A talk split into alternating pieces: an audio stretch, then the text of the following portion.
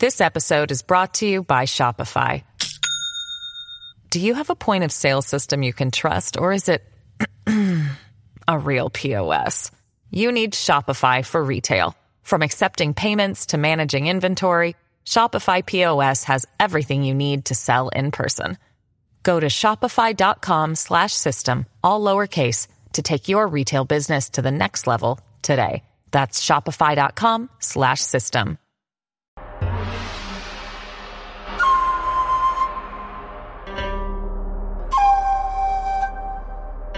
一念离真，皆为妄想。大家好，欢迎收看《佛说》，佛说与你一起看遍世间百态。二零二一年呐、发生的灾难数不胜数。从古代开始，各个民族中都留下了不少预言，而那些发布预言的高僧隐士，从他们传出来的只言片语中，我们或许能够知道些什么。能够保佑我们自己以及家人。内蒙古的大草原宽阔一望无际，天空非常蓝。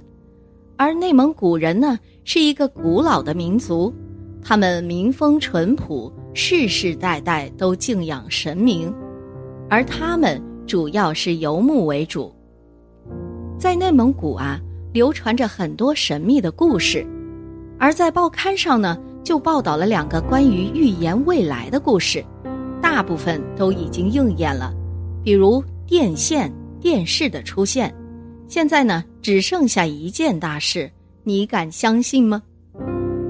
德登喇嘛说佛会救人，在内蒙古的一个小县城里啊，有一个叫德登的蒙族喇嘛，许多人都喜欢听他讲故事，因为他在世的时候啊。说过很多关于未来的事儿，但是那些老百姓呢并不相信他。后来老百姓们发现这个人所说的事情啊都灵验了。上个世纪三十年代，德登喇嘛常对当地的人民说：“人最好是不要买地，就算地多也不要买。如果肉贵的话，可以买着吃。”众人们听到这段话不是很理解啊。纷纷以为他在胡言乱语，但是呢，有几个人认为他说的对，于是经常给他送粮食。这个人啊，就是住在菜树旁边的亲戚以及他的侄子赵先生。除了送粮食之外，还送了柴和生活用品。然后德登就让他们把运这些食物的马卖给别人。于是众人就很疑惑了，对他说。我们用这个马给你运送东西，怎么能把马卖了呢？于是德登看了一眼亲戚，然后说：“你再不卖呀，过几天你家马就要被牵走了。”之后他有点不放心，于是又说了一句：“将来的地上或许会洒满油，而天上都遍布着蜘蛛网，你走路的时候啊。”还会发现地上都是老蛇爬的蛇印，还有可能在自己家里就能看北京演的戏。地里种的东西啊，必须给他吃药，将来或许男女都分不清楚哦。他说完这些话，摇了摇头就走了。亲戚听到这些话呀，很不能理解，于是他传给了他的邻居，问他什么意思。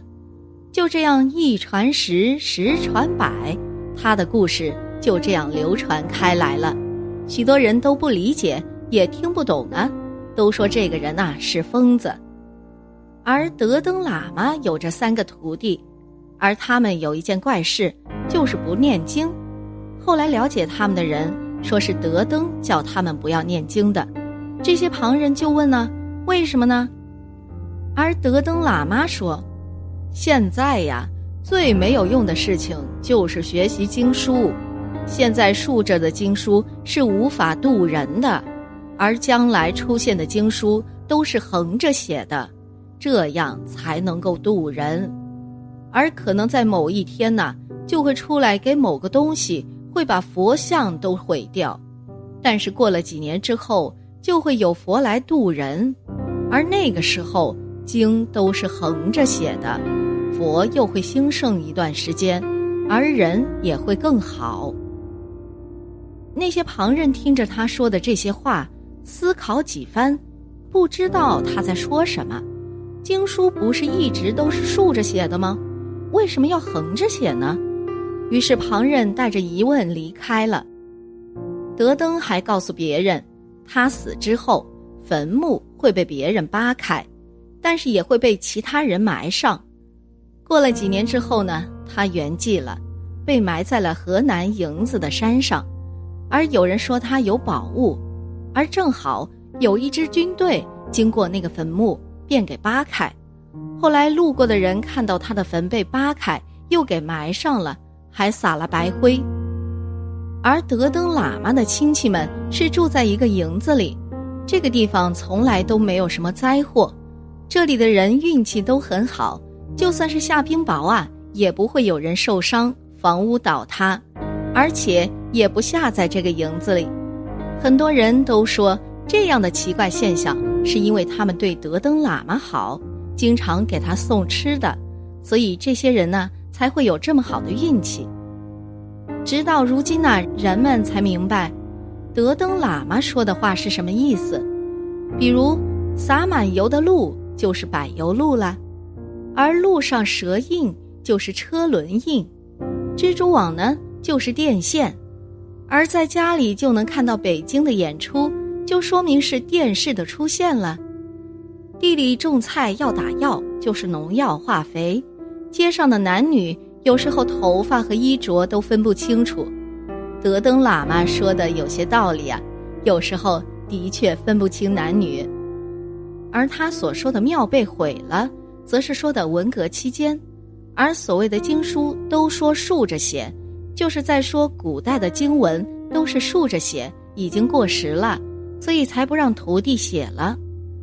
但是最后一句话，大家都在想，到底是什么意思呢？佛在那一年渡人呢？救人的佛法又在哪里呢？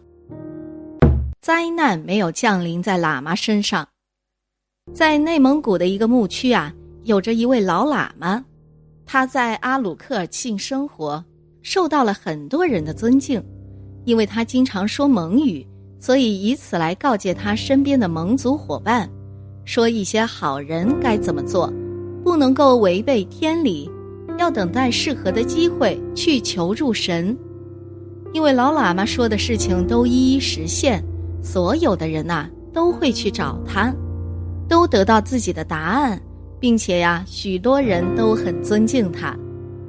在一九九八年的时候，内蒙古发生了严重的灾祸，就是发洪水、泥石流、山体滑坡等等各种灾难，整个村庄几乎毁灭。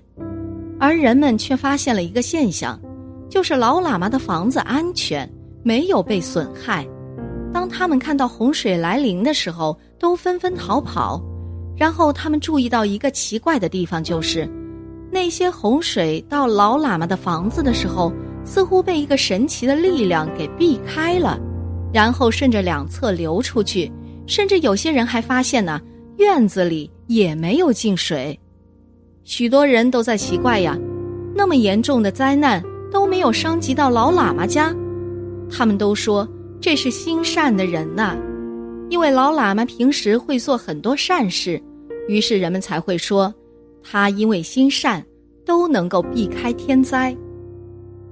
告诫世人要尊重信仰，在未来的某一时刻呀，很多普通人会在极其痛苦的情况下发现佛像，而大多数人呢，都会一门心思向佛。老喇嘛说，如果一些人不修佛法，也跟着没有关系的话，也不能乱说关于佛法的不好。